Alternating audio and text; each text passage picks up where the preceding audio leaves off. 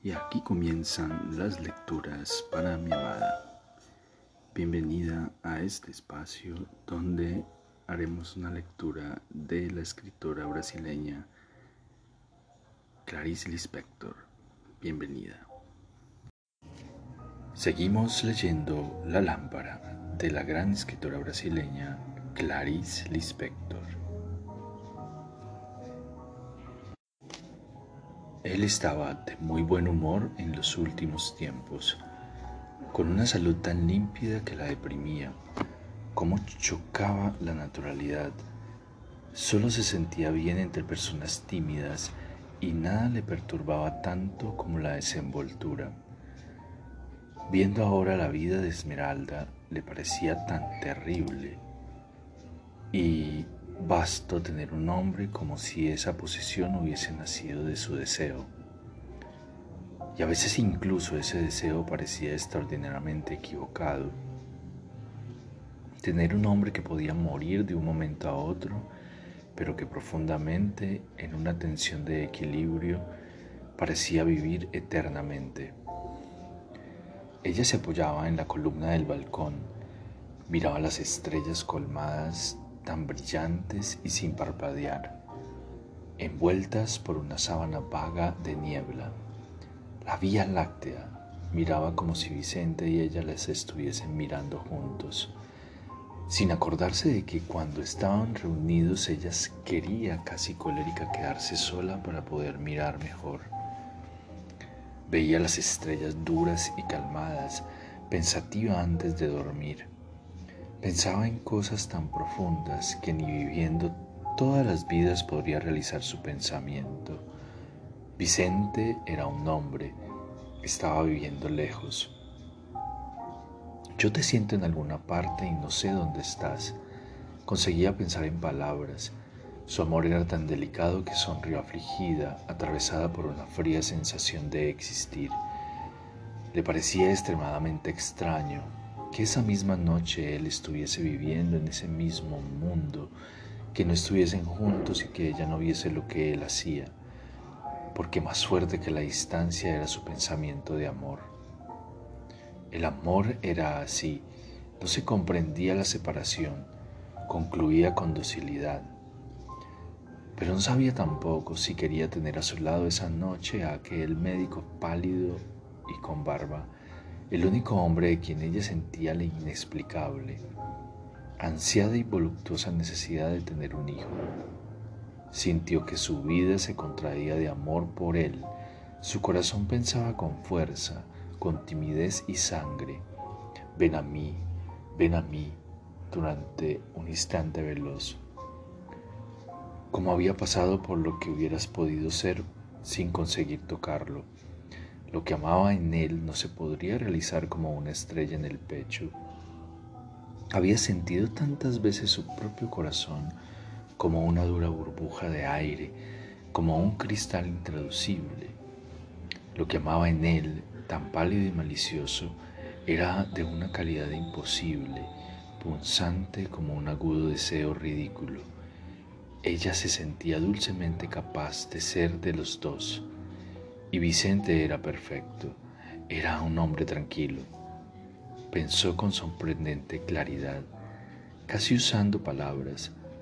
Yo lo amo como a lo que nos hace bien,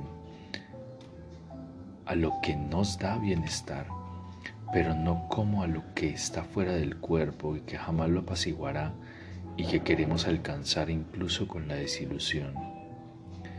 Mi corazón no se inflama en ese amor, mi ternura más íntima no se usa. Su amor era casi una dedicación conyugal. Le dolía, sin embargo, pensar así, porque era tierno, apresurado y lleno de vida, alborzada. Que él existiese en ella, respirar, comer, dormir, y no saber que ella podría pensar así de él. Se obligaba a ver a una fidelidad de cuya especie secreta solo ella sabía.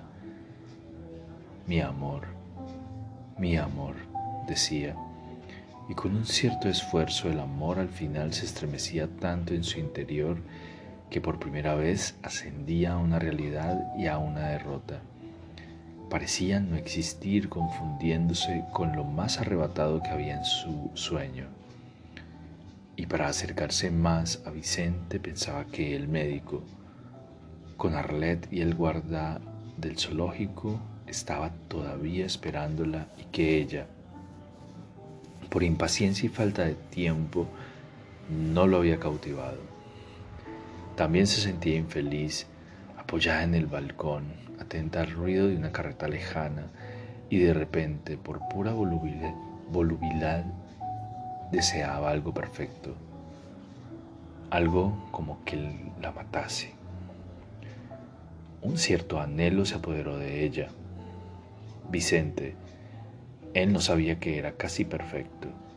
Él no sabía cómo tenía hambre y pedía ir a un restaurante y dudaba entre los platos a elegir y llamaba de repente al camarero con un gesto libre para impresionarla e impresionarse a sí mismo. Y al mismo tiempo el mundo existía alrededor de nosotros sin amenaza, pero todos esos pensamientos eran también la mentira. Apoyada en el balcón, ella quería algo más, algo con más vehemencia de la que siempre había tenido, pero no tenía valor. Es solo tener valor, es eso. Pero también era dulce fracasar.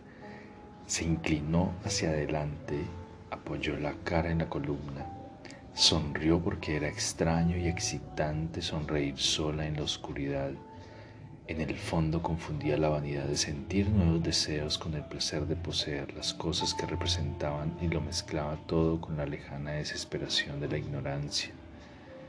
Sin embargo, era perfecto vivir junto a aquel instante como si ambos formasen algo que debería ser mirado por alguien extraño al momento y a ella tomaba por un momento la forma del extraño y le parecía perfecto vivir en aquel momento. Se fue a dormir, hacía frío, hacía un frío protector. Continuaba sintiendo lo mejor en sus sueños. Le gustaba sobre todo cuando llovía y sentía el calor de la cama y los cristales brillaban. Intentaba no dormirse para vivir esperando el sueño mientras parpadeaba consolada, con una malicia dulce y jadeante. Era tan bueno mucho más sensual que moverse, que respirar, incluso que respirar, que amar a un hombre. Tenía una gran esperanza en lo que podría soñar. No era ni siquiera necesario pensar sobre ello. Irse a dormir pasaba solo, suave como una caída suave, como el interior del cuerpo viviendo sin conciencia, sin finalidad con un trabajo constante, una mujer que tiene cabeza consigue apartar a su marido, no vivir todo el tiempo con él. Ah, vaya si lo consigue, decía la madre acercándose a abordar junto a las dos. ¿Cómo apartar? preguntaba Virginia confusa. Ah, hija mía, todas las mujeres saben que un hombre incomoda mucho. Virginia se sorprendía mudamente no me parece bien meterme en la vida de mis hijas. Parece que solo Daniel se ha querido casar. La chica es muy buena, un poco callada, pero en eso se parece a él. Por lo menos esta, esta es mi, mi impresión. Y ya sabéis, cualquiera puede equivocarse. Tenemos que estar conformes con lo que sucede. Incluso creo que hacéis bien en no casaros. Dejaba el bordado, se quedaba mirando al frente con los párpados cerrados. En el fondo esas cosas son inconvenientes. Decía con astucia, guiñaba un poco el ojo y sentía confusamente que ese era el punto más alto que había alcanzado en la comprensión de lo que la rodeaba.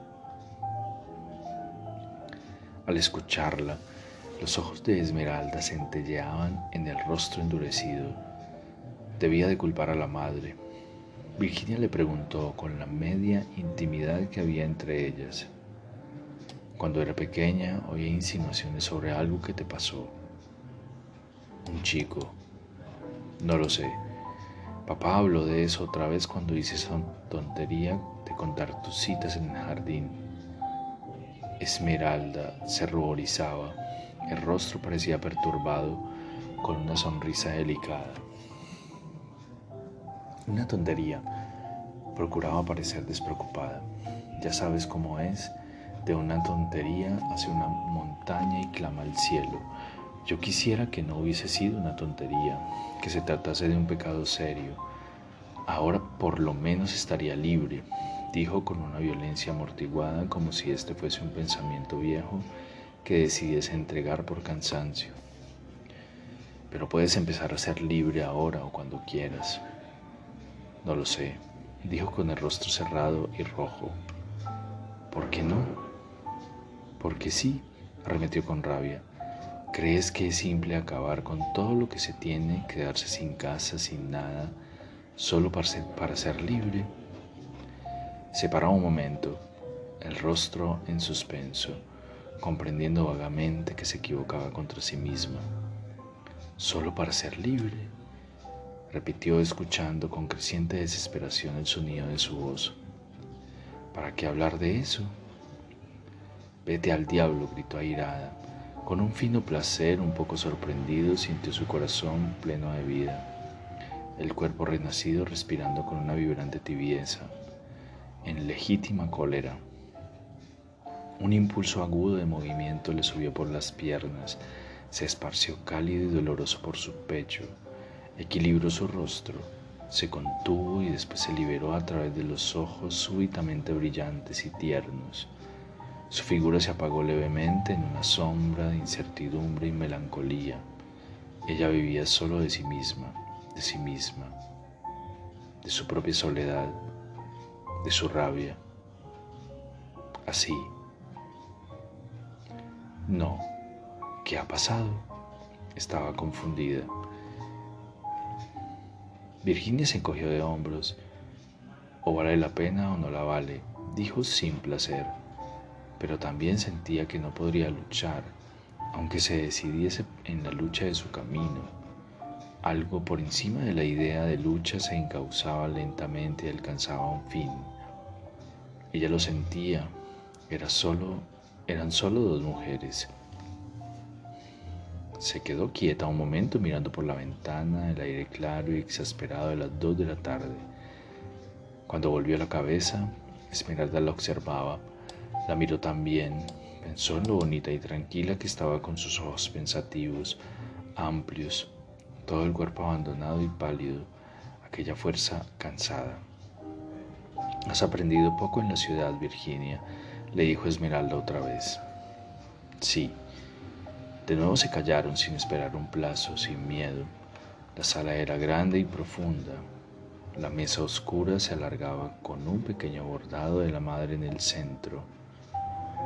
Lo he encontrado todo tan cambiado, dijo Virginia como en un suspiro.